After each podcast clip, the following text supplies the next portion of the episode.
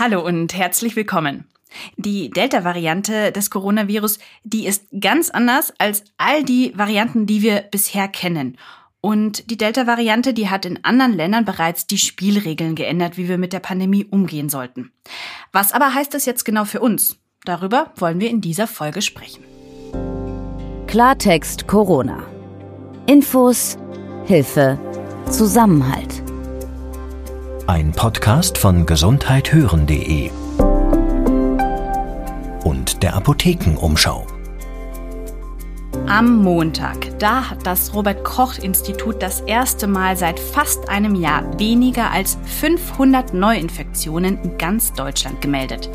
Das klingt ja erstmal eigentlich nach einer guten Nachricht. Gleichzeitig aber macht sich die Sorge vor der sogenannten Delta-Variante breit. Der Virologe Christian Drosten hat zum Beispiel vor kurzem gesagt, wir müssen das ab jetzt wirklich ernst nehmen. Denn dass sich diese Variante immer mehr in Deutschland ausbreitet, das zeigen neue Zahlen, zum Beispiel aus einem Labor, das die meisten Testungen in Süddeutschland macht.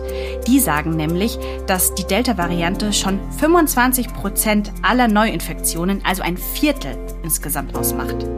Was diese Variante, die Delta-Variante, von den anderen Mutationen unterscheidet, darüber wollen wir in dieser Folge sprechen. Mein Name ist Anja Kopf. Ich bin Journalistin und seit Beginn der Pandemie Teil des Teams, das diesen Podcast umsetzt. Und ich bin Dr. Dennis Ballwieser. Ich bin Arzt und Chefredakteur der Apothekenumschau. Heute ist Dienstag, der 22. Juni 2021.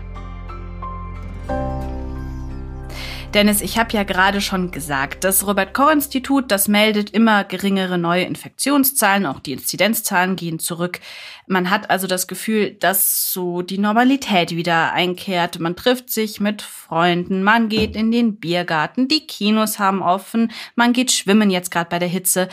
Und trotzdem, wenn man sich so die Schlagzeilen anschaut, da ist von dieser vierten Welle die Rede. Der Grund, den die Fachleute nennen, das ist die Delta-Variante des Coronavirus, die ihren Ursprung in Indien hatte. Jetzt würde ich von dir gerne wissen, kannst du die mal so einordnen im Vergleich zu den ganzen anderen Corona-Varianten, also zum Beispiel die Alpha-Variante, die aus Großbritannien kam oder die Beta-Variante aus Südafrika? Also wie schnell verbreitet sich Delta, welche Symptome hat es, wenn man dran erkrankt und so weiter? Gerne. Erstmal ist Delta nicht von der Art und Weise, wie das Virus sich verändert, etwas vollständig anderes als Alpha, Beta und Gamma. Und es gibt auch noch weitere griechische Buchstaben, die schon für andere Varianten verwendet werden. Da passiert in dem Virus immer etwas sehr ähnliches. Da werden bestimmte Bausteine von dem Virus ausgetauscht und damit verändern sich auch Eigenschaften. Und bei der Delta-Variante beobachtet man jetzt in der Wissenschaft, dass sich einmal die Übertragbarkeit, die Infektiosität des Virus verändert. Und zwar wird es ansteckender, mhm. scheint einen Vorteil zu haben, dieses Virus, diese Variante. Delta, insbesondere dann, wenn schon ein Teil der Bevölkerung durch zum Beispiel eine BioNTech oder Moderna oder Johnson Johnson Impfung geschützt ist gegen vor allem mal den sogenannten Wildtyp, das Virus, gegen das die Impfstoffe ursprünglich entwickelt worden sind. Und dann scheint sich diese Delta-Variante eben umso besser ausbreiten zu können. Das führt dazu, dass jetzt zum Beispiel in Großbritannien schon mehr als 90 Prozent der Neuinfektionen mit dieser Delta-Variante stattfinden. Und eine genauere Erklärung, warum sich das Virus genau so verhält, das haben wir hier schon mal im Podcast besprochen gehabt, und zwar in Folge 122, für alle, die das nochmal genauer nachhören möchten.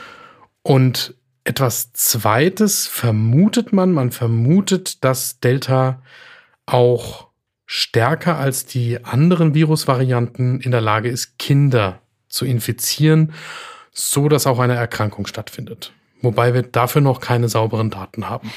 Ähm, dennoch ist es ja so, wenn man sich die Fachleute anhört, dass da so eine, also ich finde schon so eine gewisse leichte Panik durchzuhören ist. Also, dass diese Variante doch so ein bisschen was anderes ist als beispielsweise Alpha.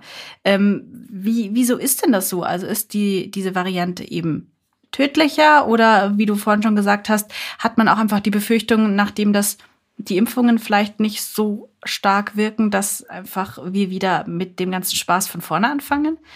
Ich glaube, die besondere Aufmerksamkeit gegenüber der Delta-Variante in Deutschland hat jetzt etwas mit dem Zeitpunkt zu tun, zu dem wir feststellen, dass die sich jetzt hier ausbreiten wird.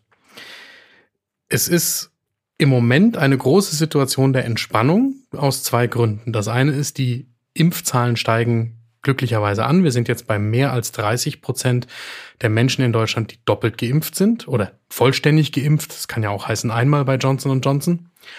Und wir haben schon deutlich mehr als die Hälfte der Deutschen, die überhaupt mit der Impfung begonnen haben. Mhm.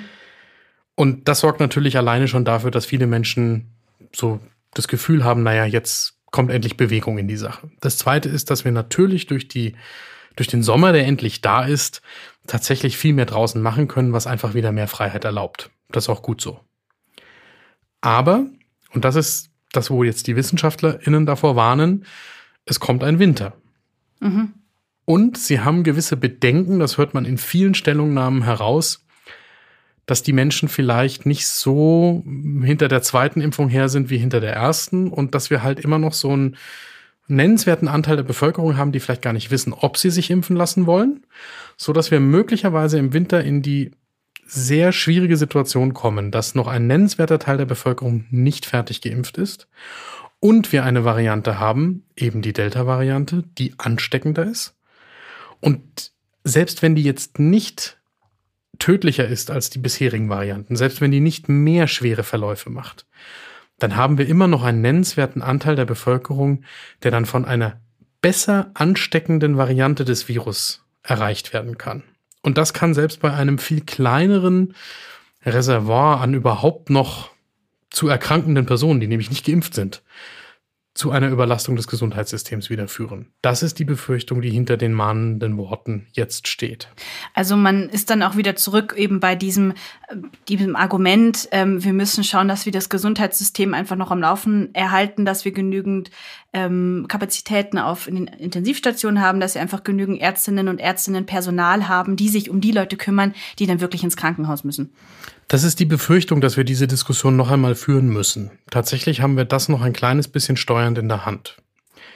Die eine Diskussion, die ist aus meiner Sicht jetzt schon zu Ende diskutiert. Das kann man auch gut nachlesen in einem Artikel auf apothekenumschau.de, in dem wir die Verbreitung der Delta-Variante nicht in ganz Deutschland, sondern vor allem im Raum München mit der Hilfe des Labor Becker und Kollegen einmal so dargestellt haben, dass man sieht, wie die sich jetzt ausbreitet. Das Labor analysiert mit einem Verfahren, das etwas schneller ist als das Verfahren für ganz Deutschland im Moment das kann, vom Robert Koch Institut, die Virusvarianten in den Proben, die in diesem Labor untersucht werden. Das ist also ein eingeschränkter Blick auf die Realität, aber dafür ermöglicht er so ein kleines bisschen den Blick in die Zukunft. Mhm. Und in diesem Labor waren die Zahlen eben so, dass in der Woche vom 8. bis zum 13. Juni nur 11 Prozent der Positivproben mit der Delta-Variante waren. Aber in der Woche vom 14. bis zum 20. Juni, das hast du gerade schon gesagt, 25 Prozent, ein Viertel. Das heißt, unter VirologInnen, so nehme ich die Diskussion wahr, und unter LabormedizinerInnen ist schon ausgemacht, diese Delta-Variante wird sich durchsetzen. Die Frage ist also nicht, ob die kommt, sondern die Frage ist, wie wird es dann werden, wenn im Herbst erwartungsgemäß die Infektionszahlen in der dann noch für eine Infektion empfänglichen Bevölkerung wieder steigen. Kannst du mir noch mal die Zahlen genauer einordnen, weil diese 25 Prozent, von denen wir gerade gesprochen haben, ähm, die sind ja, die kommen ja eben aus diesem Labor, ähm, von dem wir eben berichtet haben in dem Artikel.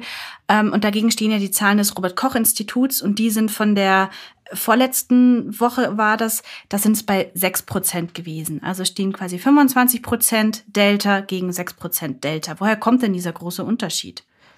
Klar. Das Labor, das haben wir auch an anderer Stelle schon gesagt, der Gesellschafter des Labors ist der Herausgeber der Apothekenumschau und die haben uns das nochmal genau erklärt.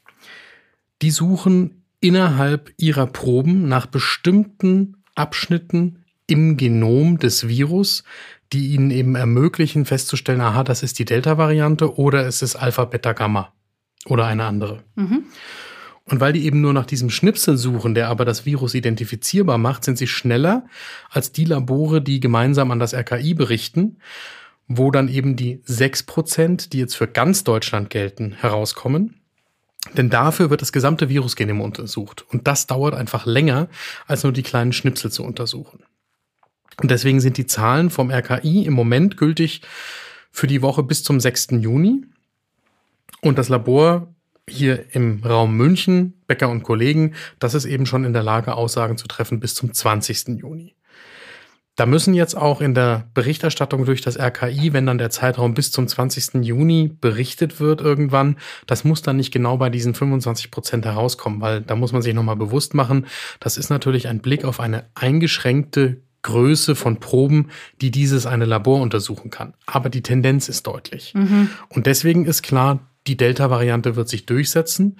Und deswegen muss jetzt die Diskussion geführt werden, was kann man denn machen, um uns wieder darauf vorzubereiten, dass die Delta-Variante nicht die schlimmstmöglichen Auswirkungen hat im nächsten Herbst und Winter, sondern dass wir das abmildern können. Und was kann man da jetzt machen?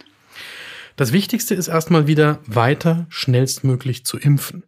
Denn das Erfreuliche ist, dass wir zum Beispiel aus England wissen, von Public Health England, der Gesundheitsbehörde für England, dass die beiden Impfungen, die auch hier in Deutschland am verbreitetsten sind, nämlich Pfizer BioNTech und Oxford AstraZeneca, eine gute Wirksamkeit auch gegen die Delta-Variante haben. Also für Pfizer BioNTech gilt zum Beispiel, dass die Impfung zu mehr als 90 Prozent sicher gegen einen Krankenhausaufenthalt aufgrund der Delta-Variante wirkt, wenn man die zwei Dosen entsprechend bekommen hat.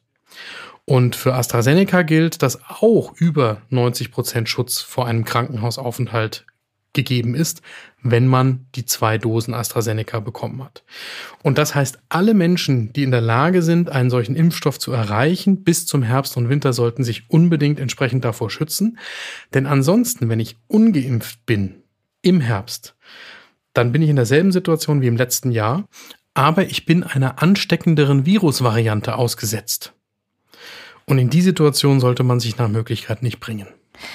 Da würde ich jetzt trotzdem aber noch mal ganz gerne nachfragen, weil wir haben ja jetzt diese vulnerable Gruppe, also alle, die älter sind, die die Vorerkrankungen haben, geimpft werden können, die haben wir ja jetzt schon geimpft, die sind ja jetzt schon sicher. Und andererseits geht man ja auch davon aus, dass oder weiß man nach jetziger Datenlage, dass Kinder, wenn sie erkranken, auch leicht erkranken. Also womit rechnet man denn dann im Herbst? Also es werden ja dann die in einem mittleren Alter angesteckt, bei denen die Wahrscheinlichkeit, dass sie einen wirklich sehr schweren oder auch tödlichen Verlauf haben, ist ja eher gering. Die Befürchtung ist folgende. Wenn im Herbst 30 Prozent zum Beispiel der Bevölkerung noch nicht geimpft sind oder nicht fertig geimpft sind und wir haben diese Delta-Variante, die ansteckender ist als andere Varianten zuvor und diese 30 Prozent werden dann umso schneller infiziert, dann muss diese Variante gar nicht tödlicher oder genauso tödlich sein wie die bisherigen Varianten, um, wenn sie nur schnell genug diese 30 Prozent entsprechend infiziert, nicht komplett, aber prozentual, dafür zu sorgen, dass die Intensivstationen wieder in die Nähe des Kollapses kommen.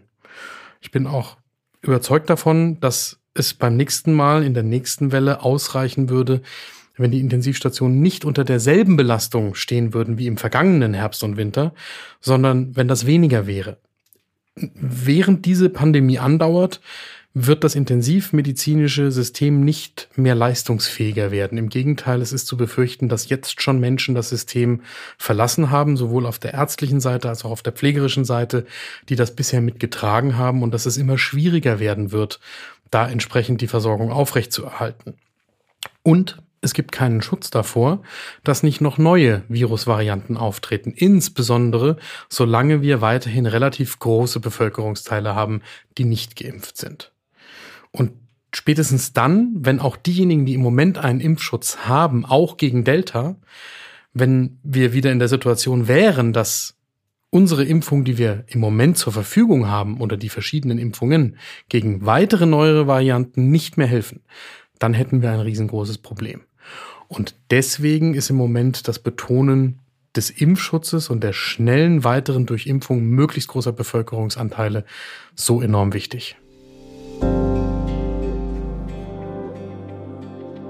Mein Name ist Dr. Dennis Ballwieser.